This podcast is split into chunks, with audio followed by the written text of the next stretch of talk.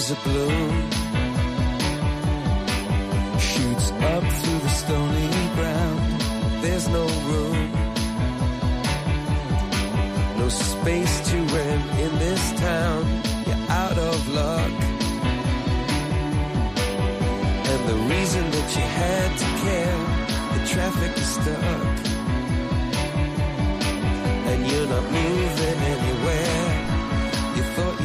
Comienza en Radio María Sexto Continente. Con el obispo de San Sebastián, Monseñor José Ignacio Munilla.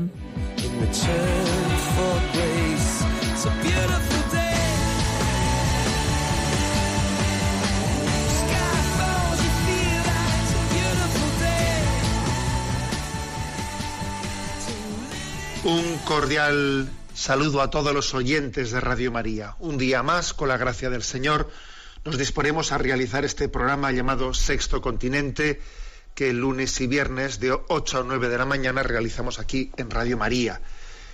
Y ayer celebrábamos el, el Día del Corpus Christi, gozábamos, disfrutábamos de la presencia del Señor que camina junto a nosotros.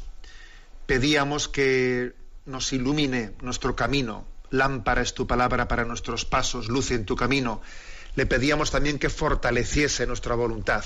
Le pedíamos luz para el entendimiento y le pedíamos fuerza para nuestra voluntad. Y en esta semana, pues eh, enviaba a las redes sociales algunas reflexiones que hacen referencia a esa importancia de, de que las dos facultades de nuestra alma, a las que llamamos así, ¿no? Entendimiento y voluntad, estén en ese equilibrio necesario. La cabeza y el corazón tienen que tener un equilibrio, ¿no? Cabeza y corazón. Y si existe, ¿no? Pues ese famoso refrán o dicho de Pascal, ese pensamiento de Pascal que dice el corazón tiene razones que la mente no puede entender, también hay otros, eh, pues, otros mm, pensamientos que subrayan el aspecto complementario. Por ejemplo, que esta semana pues, enviábamos a las redes sociales. Irás de cabeza si te manda el corazón. ¿eh? Irás de cabeza en el mal sentido de la palabra. ¿eh? Vas, vas, a ir mal ¿eh? si te manda el corazón. ¿Cómo conjugar este, estos dos tipos de pensamientos? ¿no? Unos que nos previenen, como este, ¿no? Vas a ir de cabeza si te manda el corazón. Unos que nos previenen de, que, de caminar meramente movidos por nuestra emotividad, si, no tenemos la suficiente luz de la razón para caminar, vamos mal, ¿no? Y otros pensamientos que nos, que nos subrayan, que, que hay pues intuiciones que tiene nuestro corazón que van más allá de lo que la mente en su, en su racionalidad es capaz de entender, ¿no? Ambas cosas deben de ser integradas, ¿no? Bueno, si me permitís que recurramos a nuestra mafalda, que a veces no eh, recurrimos a ella pues para pues para hacernos pensar. ¿eh? Lo ideal sería que tuviésemos el corazón en la cabeza y el cerebro en el pecho. Y así pensaríamos con amor y amaríamos con sabiduría. Porque son dos cosas que hay que equilibrar. ¿eh? Nuestro pensamiento no tiene que ser frío, abstracto, no. Tiene que ser un pensamiento con amor. Y nuestro amor, pues no tiene que ser romántico, meramente emotivista, sino que tiene que ser un amor con sabiduría, con cabeza, eh, con cabeza. Por lo tanto, ¿no? Entendimiento y voluntad, cabeza y razón, y, y cabeza y corazón, perdón, pues tenemos que pedir la gracia de, de integrarlos, ¿no? Pensar tener un pensamiento iluminado por el corazón de Cristo y tener unos sentimientos iluminados por la fe. Bueno, pedimos esta gracia en este programa de Sexto Continente que realizamos pues con la vocación de iluminar la realidad social a la luz del Evangelio, desde la doctrina social de la Iglesia, un programa que tiene esta vocación.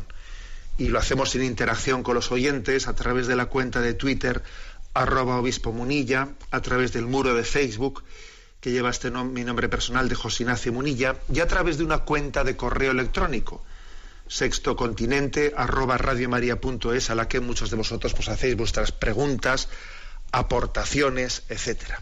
Bueno, ¿qué tema, qué tema he elegido para hablar en el programa de hoy. ¿eh? Aparte de que luego tengamos temas menores. Pero como tema mayor he elegido pues una noticia que algunos, eh, algunos medios de comunicación, por ejemplo, hace prensa, eh, pues hacía pública esta semana, y es sobre los musulmanes, sobre la conversión de musulmanes al cristianismo. Sí, sí, habéis oído bien. La conversión de musulmanes al cristianismo. Creo que es una. Ah, hay un reportaje aquí de Salvador Bernal en Hace Prensa que cita las fuentes y, bueno, he observado que son fuentes bien, bien contrastadas y me parece que tiene especial actualidad hablar de la conversión de los musulmanes al cristianismo, porque sé que hay muchos, muchas personas que piensan, que, eh, miran con, con, temor la llegada de la inmigración eh, musulmana a Europa, con el riesgo de que, de que una inmigración pues tan grande musulmana pues este eso nos lleve nos, aboque eh, pues a la, a la disminución incluso desaparición del cristianismo bueno pero eso tiene que ser necesariamente así eso es así inexorablemente ¿por qué no podría haber también una oportunidad de conversiones al cristianismo? ¿Es un poco ingenuo esto que estoy diciendo? ¿Es un poco ingenuo? ¿El problema cuál es? ¿Que hay muchos musulmanes o que hay pocos cristianos y que nuestro cristianismo está secularizado y por estar secularizado no tenemos la potencia de, de, ser atractivos y también poder hacer una propuesta de conversión, ¿eh? de conversión a los musulmanes que pueden acercarse? A ver, por eso, como, como eso tiene una, eh, pues una actualidad grande, me parece interesante compartir estos datos, eh, porque los datos son los siguientes. Eh, en el mundo hay anualmente 60.000 musulmanes que se convierten al cristianismo. 60.000 musulmanes, con un gran aumento según han ido pasando los años. Seguro que uno diréis, bueno, estos datos nos, nos sorprenden. Sí, sí, estos son datos con, contrastados. ¿eh? Por ejemplo, si en el año 1960 eh, pues había entonces unas 200.000 personas que eran cristianos provenientes, provenientes del Islam, en este momento, en este momento puede haber unos 10 millones de cristianos que provengan del Islam, que hayan sido bautizados, unos 10 millones. ¿Dónde están? Pues eh, hay que decir que los países con más conversos son Indonesia, Nigeria y Estados Unidos. No tanto así en, Europa, que vais a ver que sí que los hay. Ahora voy a, hablar, de los datos de Europa. ¿eh? Eh, pues hay que decir que, por ejemplo, pues en, Europa habrá unos 147.000 conversos musulmanes al cristianismo, pero claro, de 10 millones 147.000 son una minoría, son pocos en Europa, son muchísimos más en otros lugares. ¿no? En España hay unos 2.200 cristianos que, han sido, que son conversos desde, desde el Islam ¿eh? Y 8.800 en América Latina. Pero vamos, el dato es el siguiente. A nivel mundial, 60.000 musulmanes se convierten al año al cristianismo sin duda alguna, muchísimos más que en el sentido, que en el sentido contrario, el sentido inverso.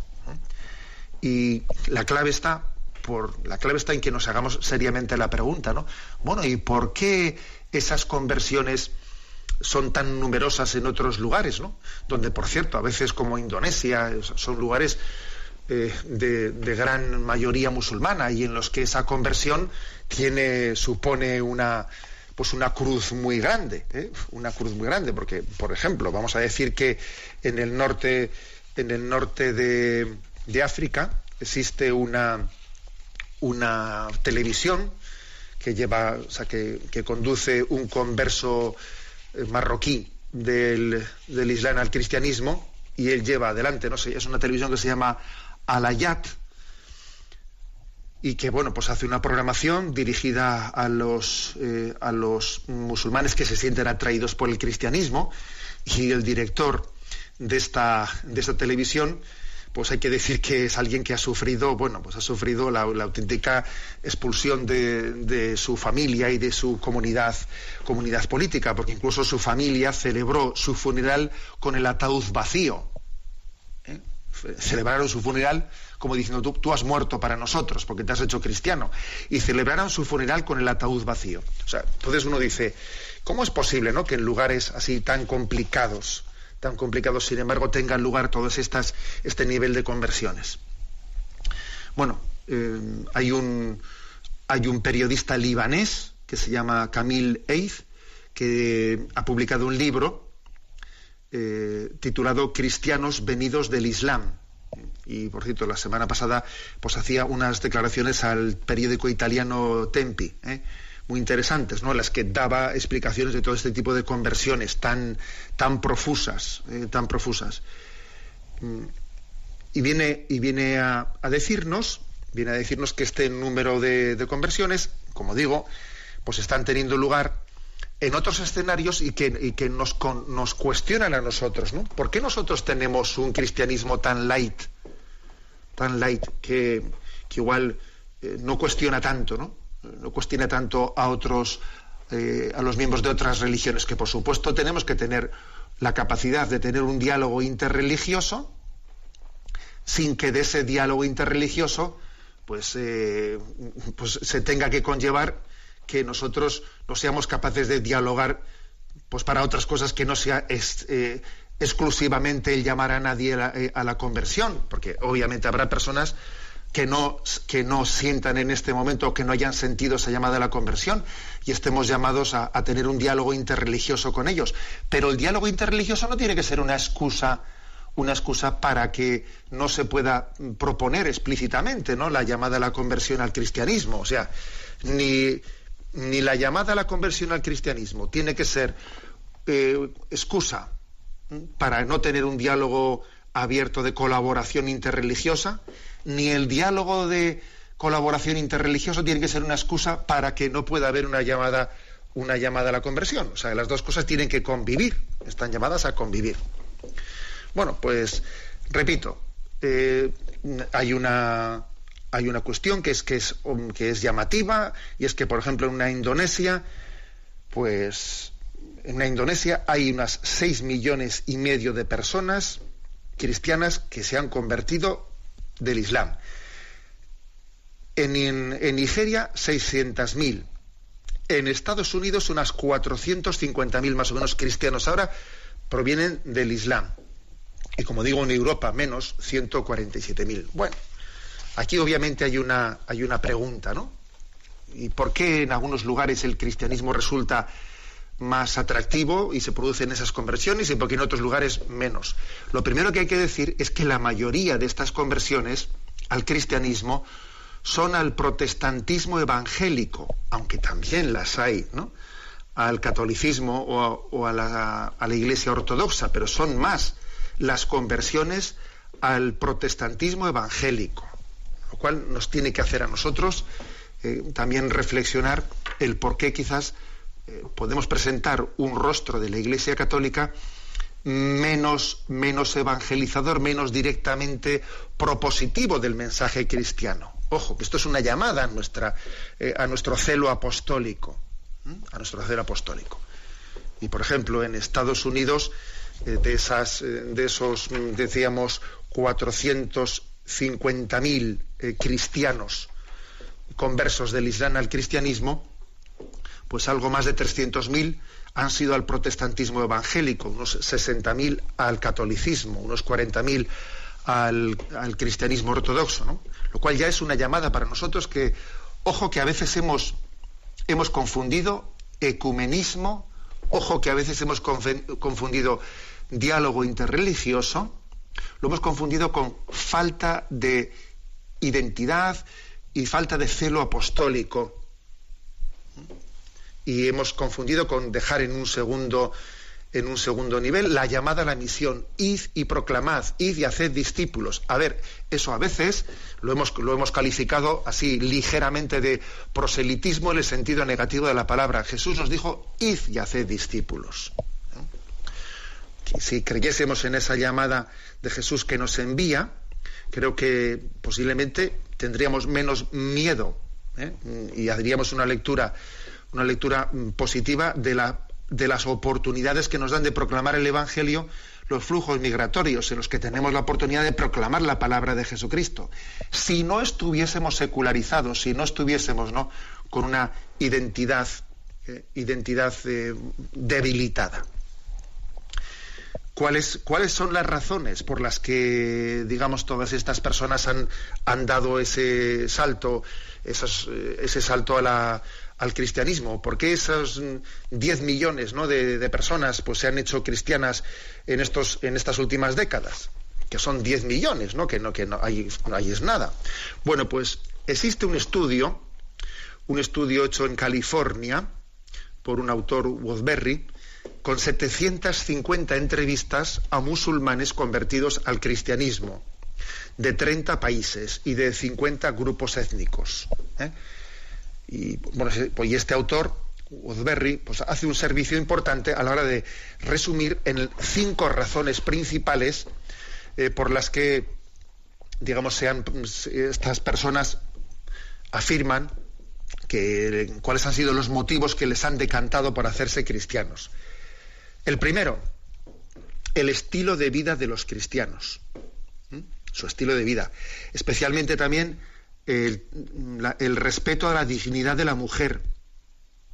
Parece bastante lógico, ¿no? Que este sea un motivo, un motivo importante de la conversión al cristianismo, el estilo de vida de los cristianos, especialmente el sentido del respeto a la dignidad de la mujer. En segundo lugar, dice, el poder de Dios que se muestra en, la, en, que Él escucha nuestra oración en, el poder de Dios que escucha nuestra oración y nos da también sus dones, los dones de curación. En esto, sin duda alguna, hay reminiscencias que a nosotros nos pueden parecer más lejanas, pero hay reminiscencias del cristianismo evangélico, que suele subrayar mucho el poder, el poder curativo del Señor, del Espíritu Santo, que viene y nos sana y atiende nuestra petición de sanación. ¿Mm? En tercer lugar, la insatisfacción con el tipo de Islam que, habían vivido, ¿eh? que enfatizaba pues eh, la justicia de Dios en detrimento de la misericordia de Dios, ¿eh? que enfatizaba un rostro del Islam que enfatizaba el castigo de Dios en detrimento del amor divino. En cuarto lugar, dice este autor, aducen los conversos la verdad espiritual en la Biblia, porque a los musulmanes se les suele enseñar normalmente pues que la Sagrada Escritura sí que proviene de Dios, la Biblia proviene de Dios, pero que luego ha sido corrompida. ¿eh? Se les suele explicarles eso. Entonces, lo que dice este autor es que estos musulmanes han, experimentado, han entendido que, no es así, que, cuando uno se acerca a la Sagrada Escritura ve que en ella hay una plenitud de revelación. Y en quinto lugar, también así, digamos, en, confluencia con la anterior, también les ha, les ha mm, ayudado en esa conversión las enseñanzas bíblicas sobre el amor de Dios, ¿eh? porque digamos que en el Corán el amor de Dios es condicional, mientras que quizás en el, quizás no, o sea, en el cristianismo, en los evangelios, el amor de Dios es incondicional. Esto va también un poco en, línea con el punto tercero que dice aquí el autor, ¿no?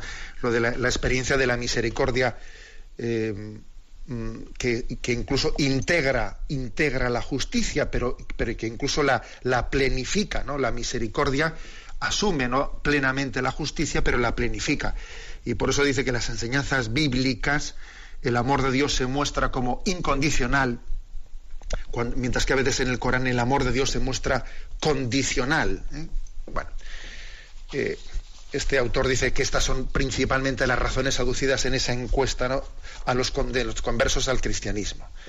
Bueno, pero mm, aquí la clave, por lo tanto, está en que nos demos cuenta de que el cristianismo tiene una potencialidad que a veces nosotros mismos no terminamos de creer en ella nosotros mismos no nos no terminamos de creer en el milagro que en el tesoro, ¿no? En el tesoro tan grande que llevamos entre manos. ¿eh? Vamos a reflexionar un poco sobre ello, porque yo creo que merece la pena, ¿no? Hacer esta reflexión sobre este tesoro del cristianismo que podemos proponer a todo el mundo y si proclamad a todas las naciones. ¿Y por qué no? también en un diálogo religioso, respetuoso, ¿por qué no también a nuestros hermanos, a nuestros hermanos musulmanes? Bueno, ¿qué opina el cristianismo sobre el Islam? ¿Eh? ¿Qué opina sobre él? Y vamos a hablar, hablar de ello, pero en este momento hagamos un pequeño descanso escuchando este canto de, en árabe dirigido a la Santísima Virgen, Bajo tu amparo, este famoso eh, canto Bajo tu amparo, dirigido a la Santísima Virgen en árabe, lo canta la hermana María Guadalupe, eh, María Guadalupe Rodrigo, que muchos la conocéis por, porque es una religiosa del Verbo encarnado que estuvo de, misionera en Alepo, en Siria, y que ha dado muchos testimonios en la red. Bueno, pues ella eh, también tiene, no es que ella sea cantante, ni mucho menos, pero os pongo esta, grabación de, de, de este canto bajo tu amparo en árabe cantado por ella. Lo escuchamos.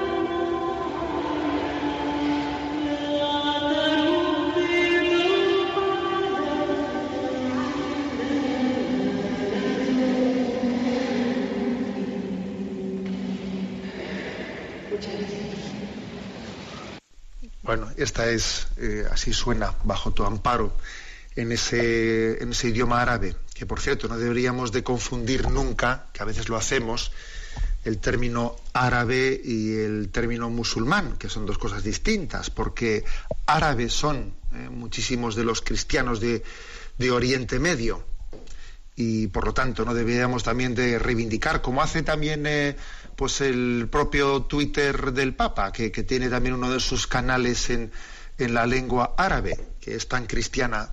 En, eh, la lengua árabe antes se le ha rezado a Jesucristo que a, que a Mahoma. ¿eh? Y no olvidemos que siete siglos antes o seis siglos antes que, que Mahoma, el cristianismo estuvo presente en aquellos lugares de Medio Oriente y desde el primer momento no se, se oró al Señor en esa, en esa lengua. Bueno, estamos haciendo este programa con, con un tema que es el tema de, la, de, las conversiones del Islam al cristianismo, que existen, que son 60.000 al año, 60.000 al año, ahí es nada, con un gran aumento en, las últimas, en los últimos años, en las últimas décadas. Y claro, la pregunta es, ¿y por qué nosotros no tenemos un cristianismo, un catolicismo más pujante, más potente, más atractivo, más, más capaz ¿no? De, generar pues, más llamadas a la conversión? Es que pues, posiblemente el gran problema lo tenemos, mm, lo tenemos en nuestra secularización interna. El mayor problema que tiene el cristianismo no son los ataques que le vienen de fuera, no, no nuestro mayor problema es nuestra, nuestra secularización interna. Esto es una cosa que tenemos que repetir una y mil veces.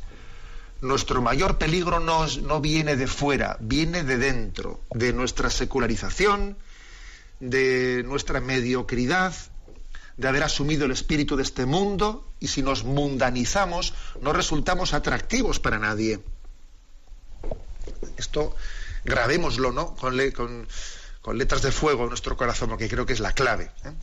Bueno, vamos a ver, ¿qué es lo que dice la Iglesia Católica del Islam?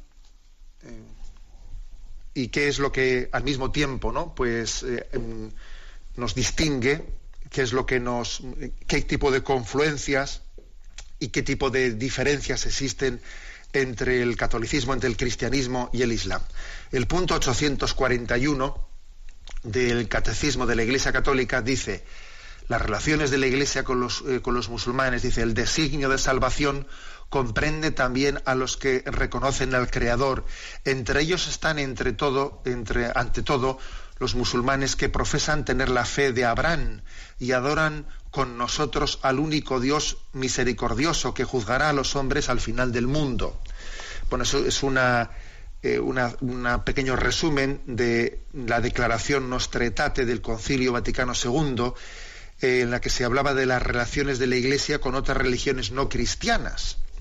Y en aquella declaración Nostretate se veía y se juzgaba positivamente a la religión musulmana con las siguientes palabras. Aquí se hace una descripción de qué aspecto no positivo, de qué manera se juzga positivamente, qué aspectos positivos vemos en nuestros hermanos musulmanes. Dice así Nostretate del Concilio Vaticano II. La Iglesia también, con aprecio eh, a los musulmanes que adoran al único Dios viviente y subsistente, misericordioso y todopoderoso, creador del cielo y de la tierra, habló a los hombres a cuyos ocultos designios procuran someterse con toda el alma como se sometió a Dios a Abraham, a quien la fe islámica mira con complacencia. Veneran a Jesús como profeta, aunque no lo reconocen como Dios. Honran a María, su madre virginal, y a veces también la invocan devotamente. Esperan además el día del juicio, cuando eh, remunerará a todos los hombres resucitados. Por ello aprecian la vida moral y honran a Dios, sobre todo en la oración, la limosna y el ayuno. Si en el transcurso de la historia surgieron no pocas desavenencias y enemistades entre cristianos y musulmanes, el Sagrado Concilio exhorta a todos a que superen ese pasado y procuren sinceramente una mutua comprensión, defiendan y promuevan unidos la justicia social, los bienes morales y libertad para los hombres. Esta es la declaración de Nostretate hecha pues hace 50 años por la Iglesia Católica, que tiene, como veis, una visión positiva, ahora bien, tampoco ingenua. O sea, es decir, no somos conscientes de que especialmente hay un punto clave de, de divergencia pues que es el no reconocimiento de Jesucristo como Dios, ¿eh? como el Hijo de Dios encarnado. Entonces, este, este, es el tema clave de, divergencia. El tema principal de confluencia es el tema de la revelación de Dios, que Dios se ha revelado a través de, de, ha elegido a través de Abraham un pueblo para llevar adelante su revelación, pero digamos el punto principal de divergencia está en el no reconocimiento de Jesucristo como esa plenitud de la revelación iniciada ¿eh? en Abraham. Mahoma, allí a finales del siglo VI y comienzos del siglo VII, Mahoma hay que decir que él no conoció el verdadero cristianismo, ¿eh? porque él vivió en un entorno de herejías y de fracturas dentro de, algunas sectas en la iglesia cristiana. ¿Eh? Él contactó por una parte con el judaísmo y por otra parte contactó con estas herejías cristianas y entonces él hizo pues, su, cierta amalgama y se, se, erigió como fundador de una nueva religión, ¿eh? haciendo un poco, digamos, pues como una, un, un de, de, ese judaísmo y de esas herejías cristianas con las cuales él convivió en aquellos lugares. Él comenzó orando, rezaba en su primera parte de la vida mirando a Jerusalén. Él comenzó su oración, la hacía mirando a Jerusalén, eh, porque se proclamaba seguidor de Abraham. Y en un momento determinado cambia la orientación y, reza mirando a la Meca, cuando había comenzado mirando hacia, hacia Jerusalén. Mm, el Islam en, medio de aquella crisis que existía, ¿eh? pues eh, en aquellos entornos había una crisis de herejías cristianas que estaban en ese momento sin, sin terminar de asumir eh, pues el, el dogma de la Santísima Trinidad, la afirmación de que creemos en un solo Dios verdadero, pero que tiene tres personas al mismo tiempo, una única naturaleza divina, y tres personas, Padre, Hijo y Espíritu Santo. Y allí había, en ese entorno en el que nació y vivió Mahoma, pues había una serie de sectas cristianas que tenían un lío muy grande y, luchas entre ellas de, de, cómo entender ese misterio de la, de la, de la, del monoteísmo y de la Trinidad al mismo tiempo, ¿no? de cómo conjugar la Trinidad y el monoteísmo. Y en medio de, ese lío, pues el Islam, eh, de ese lío de esas sectas, el Islam se decanta por un monoteísmo absoluto que rechaza cualquier atisbo de la Trinidad, la Trinidad en Dios. No se admite que Jesús sea Dios, no se admite la pluralidad de personas en el seno de Dios, porque le parece que eso sería atentar contra, contra el monoteísmo, ¿no? Esa es quizás, eh, pues el, eh, digamos, la, divergencia, la divergencia más clara o más, o más fuerte, ¿no? Existente. Bueno, ¿cuál, cuál puede ser, eh, digamos, si tuviésemos que explayarnos más, ¿no? Las razones que están detrás de esta, de esta divergencia. Bueno, pues las razones que están detrás de esta divergencia es que el Islam subraya la trascendencia en detrimento de la inmanencia. Eh, existen, digamos, como dos, aspectos ¿no? que nosotros eh, conjugamos eh, sin que uno anule al otro. Dios es trascendente, Dios está por encima de todo. Y al mismo tiempo decimos Dios es inmanente, o sea, Dios es más íntimo y más cercano a nosotros que nosotros mismos. Nosotros subrayamos trascendencia e inmanencia. Dios es, el absolutamente eh, inalcanzable, trascendente, y Dios es el absolutamente cercano, íntimo a nosotros, es el inmanente. Bien, el Islam subraya la trascendencia, pero no la inmanencia. ¿Eh? La trascendencia en detrimento de la inmanencia. Sin embargo, el cristianismo subraya ambas cosas, ¿no? El Dios infinito que lo que, el universo no puede contener, se hizo hombre y habitó entre nosotros. Trascendencia e inmanencia, ¿no? Claro, a los ojos del Islam esta cercanía de Dios en la encarnación pues va en contra, ¿no? Parece que va en contra de la trascendencia, pero sin embargo nosotros no. Afirmamos que ambas cosas se dan en el mismo Dios. Esta es nuestra principal, ¿no?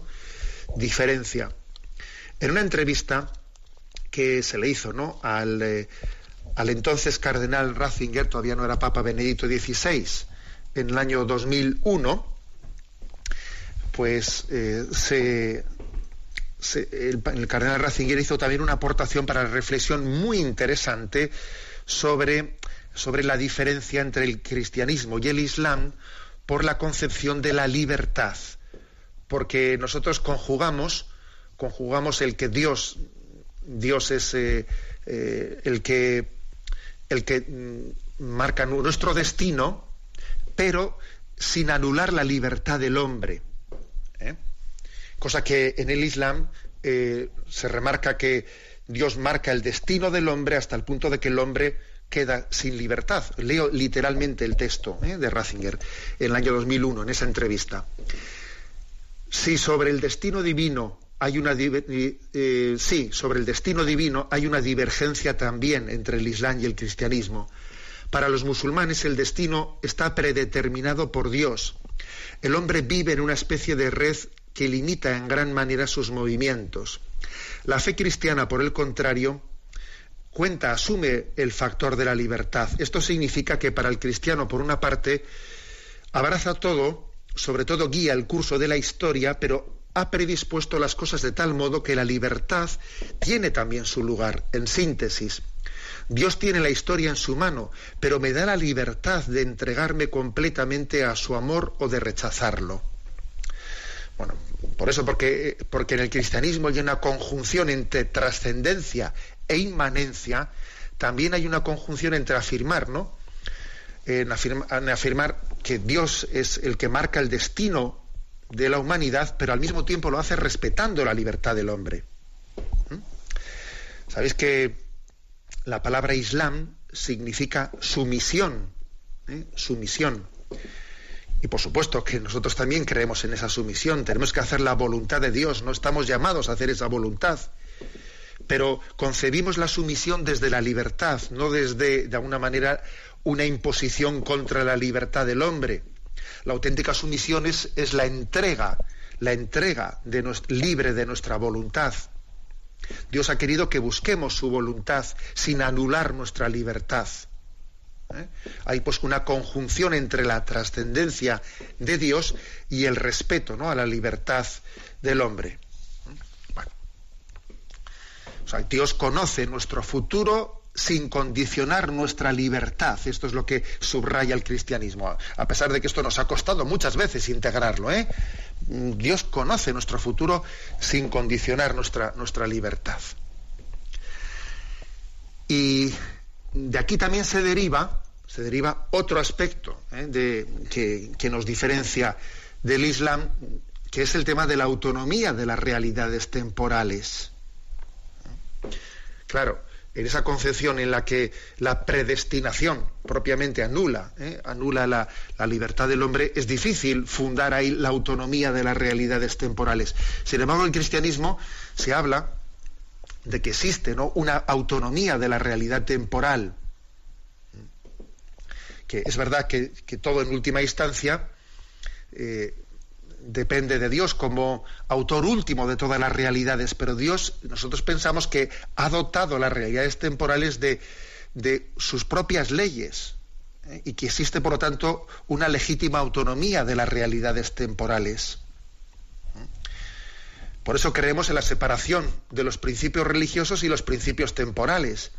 Los principios temporales tienen que estar sustentados en la ley natural, que en última instancia está sustentada en la ley de Dios, pero, pero tienen también su, su, digamos, su legítima autonomía en su forma de gobernarse.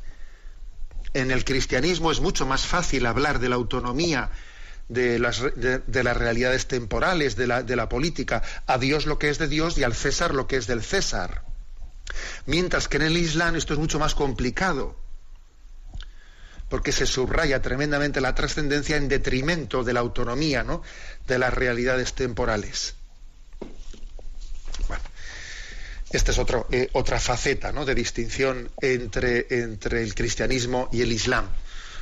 Una más, pues em, Jesucristo, Jesucristo es para nosotros revelador de la amistad con Dios. Dios nos llama a una amistad. A vosotros nos llamo ya siervo, perdón, nos llamo siervos, os llamo amigos, porque todo lo que le he oído a mi Padre os, lo he revelado a vosotros. En Jesucristo, Dios no solo habla al hombre, sino que le busca, le busca. Dios viene en busca del hombre y tiene con él una intimidad, una intimidad hasta el punto de que le encuentra en la encarnación. La encarnación es eh, el encuentro entre Dios y el hombre. Por eso, claro, hay, un punto clave ¿no? de diferencia entre el cristianismo y el islam, que es la encarnación, Dios hecho hombre. ¿eh? Dios hecho hombre entre nosotros. Un punto más también. De divergencia que sin duda alguna está también ligado a, todo ello, porque como veis aquí hay una, aquí hay una confluencia un poco argumental. La concepción, la diferencia entre el cristianismo y el islam en la concepción de la vida eterna. El cristianismo cree que la vida eterna consistirá en participar de la gloria de Dios, ¿eh? que el objeto formal, como se dice en teología, ¿no? de, esa, de esa vida eterna será disfrutar de Dios, la visión de Dios, la contemplación de Dios, lo que llamamos la visión beatífica, ¿no? Dios será la plenitud del corazón humano. Mientras que en el Islam, fruto de esa imagen tan trascendente de Dios, que Dios no puede ser alcanzado por Dios, por el hombre, ¿no? Creen que el gozo eterno del paraíso consistirá más bien en lo que hacen la descripción que hacen las suras del Corán, ¿no? De un jardín, de un paraíso, donde fluyen arroyos, leo literalmente en alguna de las suras del Corán, ¿no? Donde fluyen arroyos, donde estará eternamente lleno de vírgenes purificadas en lechos entretejidos de oro y, y piedras preciosas, circularán entre ellos jóvenes criados de eterna juventud, con cálices, jarros y copa de agua vino. A ver, es, es obvio que la visión que hace el Islam de la vida eterna no es tanto ¿no? de la visión beatífica, la contemplación de la gloria de Dios, sino más bien la de una plenitud de los bienes humanos que aquí no se ha sido capaz de, no, se ha sido capaz de, disfrutar. ¿eh? Hasta tal punto se, el Islam ha remarcado la trascendencia en detrimento de la inmanencia que parece inalcanzable que Dios pueda tener la intimidad con Dios, o sea, que Dios pueda tener la intimidad con el hombre en la vida eterna. Eso de que Dios vaya a saciar él mismo con su presencia el corazón del hombre en el cielo no, no, es, mm, no, es, no es pensable ¿no? para el mundo del Islam. Es cierto que también hay distintas escuelas dentro del Islam a este respecto, pero ninguna de ellas llega a afirmar pues que, el objeto ¿no? de, nuestra, de nuestra felicidad plena en el cielo sea la contemplación de Dios. ¿no? Bueno, aquí también, como veis, hay una diferencia ¿no? entre esa concepción más carnal de la vida eterna o más, o más eh, espiritual. Bien, ¿y cuáles son? Estas son las diferencias principales, ¿no? ¿Y cuáles son las confluencias principales? Pues sin duda alguna, las confluencias principales que se dan entre el cristianismo, entre el islam y entre el judaísmo también, por cierto, pues son todas las que se derivan de, ser mm, religiones monoteístas, religiones monoteístas, ¿no? Y que por cierto, eso ha conllevado pues que el hecho de que creamos en que hay un único, único Dios creador en el cual se sostiene eh, pues la propia creación, la ley natural, el sentido, el sentido del cual se deriva el sentido moral de distinción entre el bien y el mal, eso ha conllevado que en las últimas décadas, pues cuando por ejemplo se, se han producido determinados cuestionamientos tan, tan potentes ¿no? de, de la visión antropológica del hombre, como venidos de la mm, teoría de género, etcétera, ha habido una gran confluencia entre eh, pues el, Islam, el judaísmo y el cristianismo, pues ante las conferencias de población de Pekín o del Cairo o de otras, ¿no? A la hora de defender eh, la visión antropológica natural del hombre. Eh, pues a la hora de, por ejemplo, condenar el aborto y todos los intentos de introducción ¿no? de la ideología de género, por ejemplo. O sea, que existe una gran confluencia y también una capacidad de colaboración muy grande, obviamente, ¿no? en ese diálogo interreligioso a la hora de hacer frente a problemas, a problemas comunes muy grandes. Ahora, en este equilibrio, en este equilibrio, y como precisamente hoy el punto, el punto de partida del que estábamos hablando es el hecho de, de por qué se producen en algunos lugares del mundo tantas conversiones del Islam al cristianismo y por qué entre nosotros se producen muchas menos. Pues creo, que la respuesta claramente está en que nosotros tenemos una secularización interna demasiado grande, porque no tenemos esa capacidad de gozar del cristianismo y, vivir nuestros principios. Hemos olvidado, ¿no? Cuáles son nuestros principios con los cuales nos identifiquemos y seamos capaces de transmitirlos hasta el punto de hacerlos atractivos, con lo cual, eh, bueno, pues la llamada que tenemos que recibir es en que tengamos esperanza en que el cristianismo puede ser atractivo para todos y que el cristianismo está llamado a ser pues el conducto a través del cual Dios muestre su Dios ha mostrado y muestra y seguirá mostrando pues eh, su rostro revelado a todas a todas las naciones, a todas las razas, a todos los pueblos. Jesucristo es el único mediador entre Dios y nosotros. El único mediador, así lo dice, ¿no? La Sagrada Escritura y tenemos que tener, ¿no? La fe y la esperanza en que eso es para todos y que nosotros somos instrumentos de Dios para comunicar esto al resto del mundo, e incluido también a nuestros hermanos musulmanes. Bueno, lo dejo ahí. Hemos hecho este comentario a esta noticia eh, que en estos días se ha hecho pública, la de las conversiones, esas 60.000 conversiones anuales del Islam al cristianismo que están teniendo lugar en todo el mundo. Bueno, un pequeño comentario. Eh, voy a, como estamos finalizando el mes de mayo, un comentario que me parece muy apropiado. Un canto a la Virgen María, vamos a, vamos a escuchar. Un canto a la Virgen María que igual os va a llamar la atención, de Eric Clapton. Eric Clapton, pues bueno, sabéis que es un, guitarrista, eh, cantante y compositor de rock y de blues británico, muy conocido, porque pues es un virtuoso de la guitarra, ¿no? Un magistral, tiene una magistral habilidad con la guitarra eléctrica, ¿no? Y bueno, pues Eric Clapton tuvo un, momento de conversión muy importante en su vida eh, en el año, eh, perdón, que creo que es el año 1987, ¿eh? estoy muy seguro que sí, creo que 1987, sí, sí, exactamente, 1987, lo cuenta en su autobiografía. Y él cuenta, pues, cómo estando él ingresado en un hospital haciendo una rehabilitación que estaba hecho polvo, ¿eh? hecho polvo, pues tuvo una noche en la que no podía aguantar más. Y dice él en, ese, en esa autobiografía, ¿eh? el año 1987, en la intimidad de mi habitación pedí ayuda. No tenía ni idea de con quién creía que estaba hablando.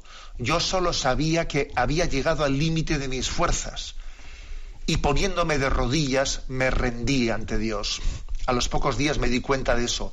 Había encontrado un lugar, un lugar que siempre había sabido que estaba ahí, pero que nunca realmente quería ni necesitaba ni, ni, ni confesaba. ¿no? A partir de ese día hasta hoy nunca he dejado de rezar por la mañana, de rodillas, de pedir ayuda y por la noche, para expresar gratitud por mi vida y sobre todo por estar sobrio, ¿eh? porque se estaba rehabilitando de adicciones. Y en ese, en ese día, ¿no? De 1987 tuvo esa, esa, esa luz de Dios. Y entonces él compone una canción. Holy Mother, Madre, Madre Santa, Madre Sagrada, que dice la letra. Madre Sagrada, ¿dónde estás? Esta noche me siento partido en dos. He visto las estrellas caerse del cielo, Santa Madre. No puedo evitar llorar o necesito tu ayuda esta vez para pasar esta solitaria noche. Dime por favor en qué lugar girar para encontrarme nuevamente. Santa Madre, escucha mi oración. De alguna forma sé que estás allí todavía. Por favor, dame algo de paz mental que se lleve este dolor. No puedo esperar por más tiempo, no puedo esperar. Santa Madre, escucha mi llanto. He maldecido tu nombre cientos de veces. Siento la ira corriendo por mi alma. Santa Madre, no puedo mantener el control. Siento que el fin llegó. Mis pies no correrán más. Tú sabes que prefería estar en tus brazos esta noche. Cuando mis manos no toquen, no toquen más, ni mi voz permanezca, me desvaneceré, Santa Madre. Entonces estaré acostado a salvo en tus brazos impresionante. ¿eh? Dice Santa Teresita de Lisieux que es muy triste que a veces para descubrir el don de Dios tengamos que haber experimentado el mal. ¿eh? A veces hasta que uno nos ha visto mal, nos ha visto tocando fondo, ¿no? Como Eric Clapton, ¿no? En esta ocasión, cuando está ahí saliendo de su adicción a la droga, ¿no? Dice Santa Teresita de Lisieux, ¿por qué hace falta a veces que hayamos tocado el fondo para para ser agradecidos con Dios. Si el no haber tocado fondo, en el fondo todavía tiene que ser motivo de más agradecimiento a Dios. Señor, gracias por porque me has sostenido sin, sin, sin haber caído tan bajo, ¿no? Dice Santa Teresita, a mí me gustaría romper este principio. Yo quisiera ser más agradecida que los que han tocado fondo y luego han salido y son súper agradecidos. Bueno, por eso vamos a escuchar esta canción de, de Eric Clapton, ¿no? de Santa Madre, Sagrada Madre, ¿no?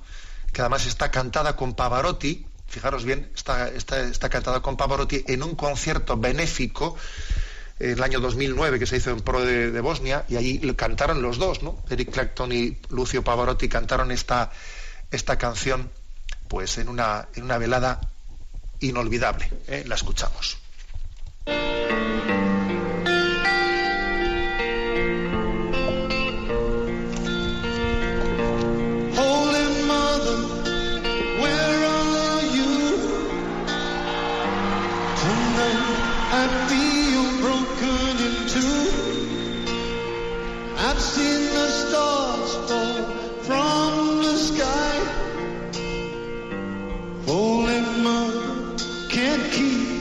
crying.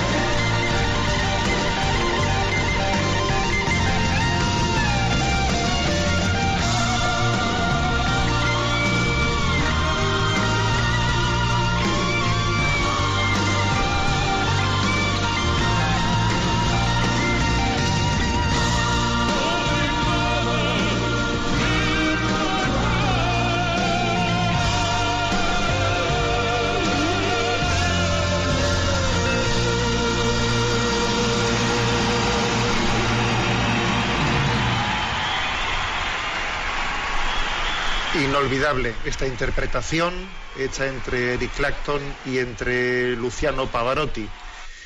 Inolvidable quien, quien desee pues, poder volver a escuchar esta canción y escuchar también la historia de su composición, lo tenéis dentro de Aleteya, eh, dentro de la página de Aleteya podéis buscar fácilmente y poder acceder ¿no? a, esa, a esa hermosa historia que le llevó a Eric Clapton en ese momento de conversión a componer Madre Sagrada, ¿dónde estás?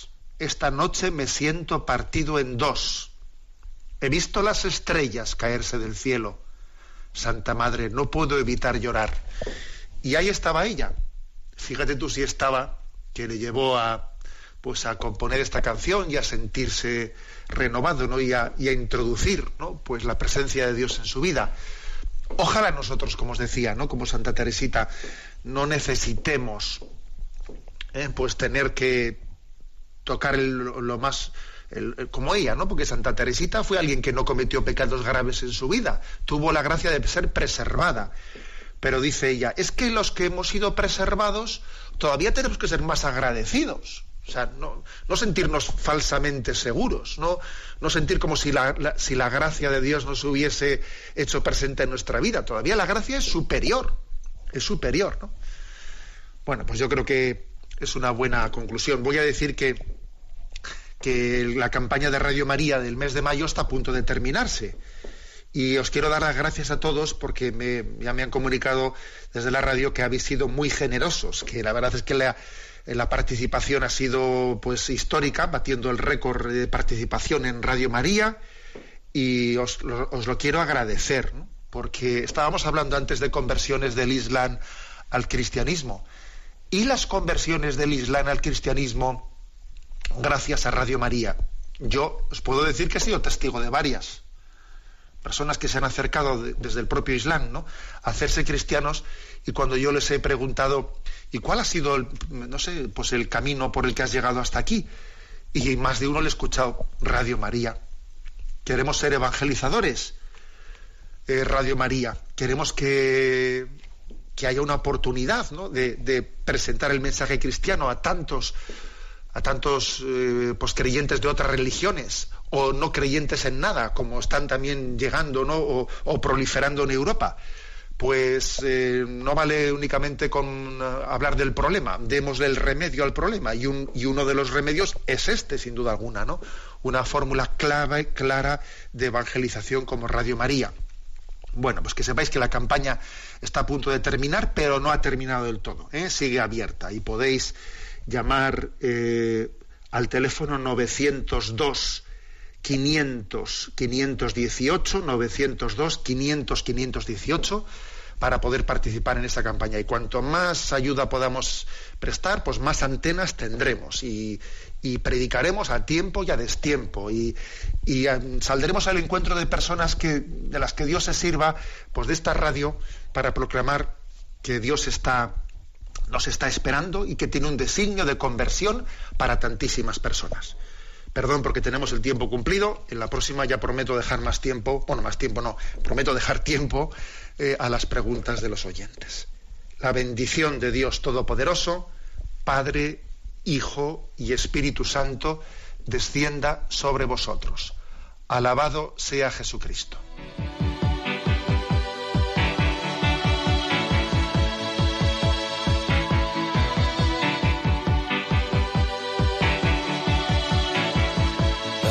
Is a bloom shoots up through the stony ground. There's no room, no space to rent in this town. You're out of luck. And the reason that you had to care, the traffic is stuck. And you're not moving anywhere. Han escuchado en Radio María Sexto Continente, un programa dirigido por el obispo de San Sebastián, Monseñor José Ignacio Monilla.